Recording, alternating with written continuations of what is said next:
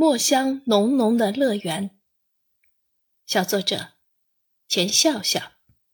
四年级。我有一个专属乐园，那是一个能让我津津有味的看书、专心致志的写作、安安静静发呆的地方。它就是我那墨香浓浓的乐园——书房。书房是我的朋友圈，在这里，我与嫦娥、玉兔一起赏月，与神秘马良一起帮助有困难的人，还与小海蒂一起欣赏美丽的鲜花。书房是我的旅行手册，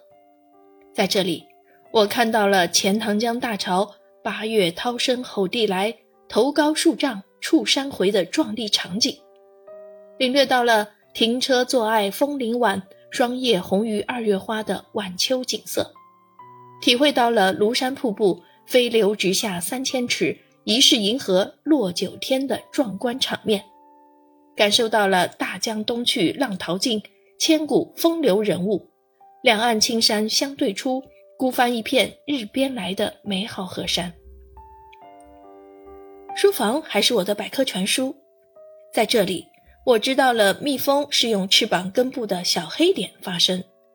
了解了四大发明：造纸术、指南针、印花术和火药，懂得了人不可貌相，海水不可斗量的道理。书房就像一位睿智的老者，沉默无语，慈爱包容。我的笑声与泪水，乖巧与顽皮，都被他一一细心收藏。他不仅是见证我成长的百宝箱，更是让我迷恋的乐园。